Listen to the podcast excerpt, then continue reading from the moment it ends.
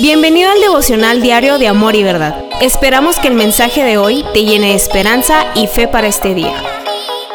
Hola, ¿qué tal? Qué bueno que estás con nosotros. Hoy vamos a iniciar el último capítulo del libro de Hebreos, el capítulo 13. Así que quiero invitarte a que pongas mucha atención a lo que Dios quiere hablarte por medio de la lectura de este capítulo. Vamos a estar viendo una porción de este capítulo, solamente eh, versículos del 1 al 6. Así que yo te quiero animar que ahorita pongas pausa a este video y vayas a leer el capítulo 13 de Hebreos, versículos del 1 al 6. Y vamos a ver las palabras finales del autor de Hebreos hacia el pueblo hebreo. Vamos a, a ver qué es lo que quiere remarcar y lo que quiere hablarnos el Espíritu Santo a través de esta final de esta carta.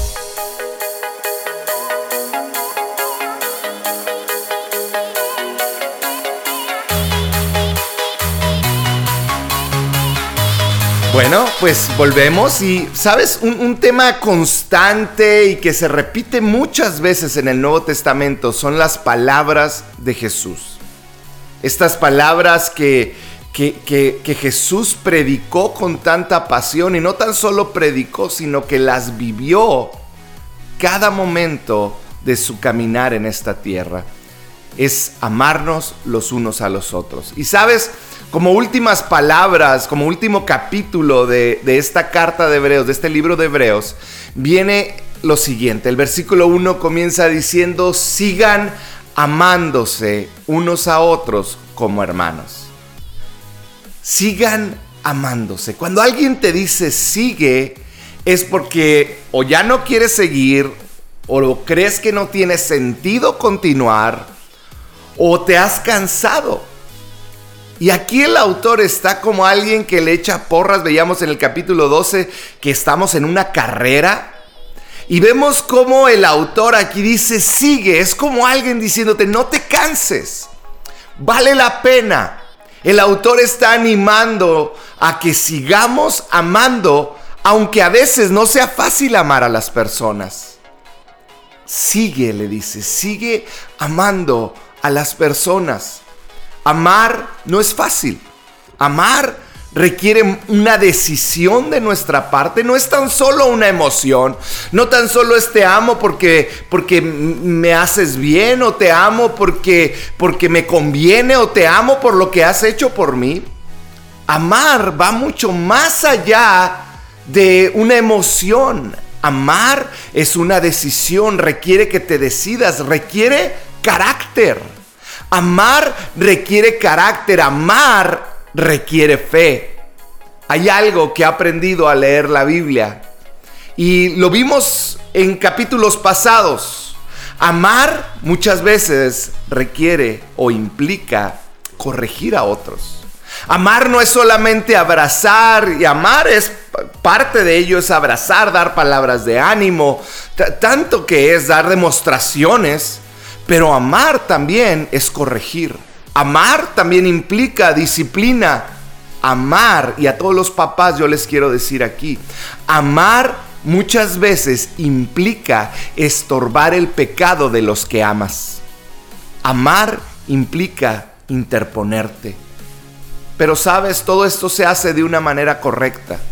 Se hace desde la base del amor, no del coraje, no de la venganza, no de tantos otros sentimientos que pueden llevarnos a disciplinar a alguien o llevarnos a corregir a alguien. En pocas palabras, la corrección se hace desde la empatía. ¿Qué es la empatía? Mi capacidad de sentir el dolor o la alegría de otra persona, ponerme en sus zapatos.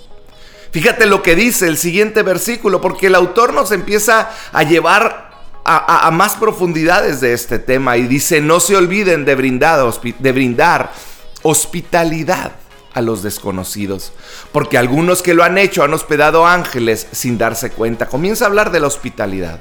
Tenemos que ser hospitalarios, tenemos que, que aprender a acoger a la demás gente. Dice, acuérdense de aquellos que están en prisión, como si ustedes mismos estuvieran ahí. Acuérdense de los que son maltratados, como si ustedes mismos sintieran en carne propia el dolor de ellos. Dice, acuérdate de los que están en prisión. Acuérdate de los que están siendo maltratados, como si tú mismo lo estuvieras haciendo. Eso es amar, eso es empatía. Dice, honren el matrimonio y los casados manténganse fieles el uno a otro. Con toda seguridad Dios juzgará, a los que cometen inmoralidades sexuales y a los que cometen adulterio. En pocas palabras está diciendo amar no tan solo es la emoción de amar a alguien y decir, oh sí estoy tan enamorado y el día de la boda y los siguientes primeros meses está uno tan enamorado quizá. Pero aun cuando llegan los problemas, cuando pasan los años, cuando llegan las enfermedades, cuando pasa el tiempo, y la situación a veces no es tan fácil de llevar en el matrimonio. El autor de Hebreos nos está diciendo, ama. Sigue amando, sigue esforzándote por amar. Fíjate, sigue diciendo, no amen al dinero. No amen el dinero, estén contentos con lo que tienen, pues Dios ha dicho, nunca te fallaré, jamás te abandonaré. Aquí el autor vuelve a traer una porción conocida por todos los judíos que está en Deuteronomio 31, nunca te fallaré, jamás te abandonaré. Está diciendo, para nosotros, fíjate todo lo que implica esto. Está diciendo, para nosotros es fácil amar en el es difícil amar en el matrimonio porque requiere nuestro esfuerzo, nuestra dedicación. Es difícil amar al, que está maltratado. ¿Por qué? Porque fácilmente se nos olvida o podemos dejar de, eh, de preocuparnos. Es difícil amar al que está en la cárcel porque no lo vemos. Pero aquí está diciendo, para lo que sí es fácil el ser humano es para amar el dinero, para enamorarse. Y está diciendo, no amen al dinero, estén contentos con lo que tienen, pues Dios ha dicho, nunca te fallaré, jamás te abandonaré.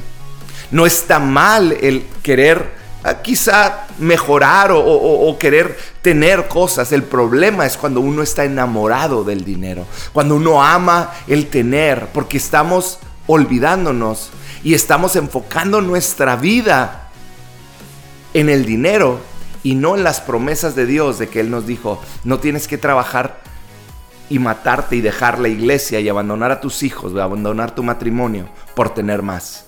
Porque Él te dijo, no te fallaré, jamás te abandonaré. Y luego dice el siguiente versículo, así que podemos decir con toda confianza, el Señor es quien me ayuda.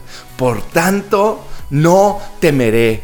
¿Qué me puede hacer un simple mortal? Amar y expresarlo es parte de nuestra responsabilidad. Es lo que dice estos primeros seis versículos del capítulo 13. Debemos de aprender a ser hospitalarios de cuidar de los que están en prisión, de, preocuparnos y cuidar a aquellos que están siendo maltratados, de honrar a nuestras esposas, esposas a tus esposos, a tu esposo. Tenemos que ser fiel en el dinero. ¿Por qué? Porque el Señor es quien me ayuda, es quien te ayuda. Por lo tanto, no, no debemos temer.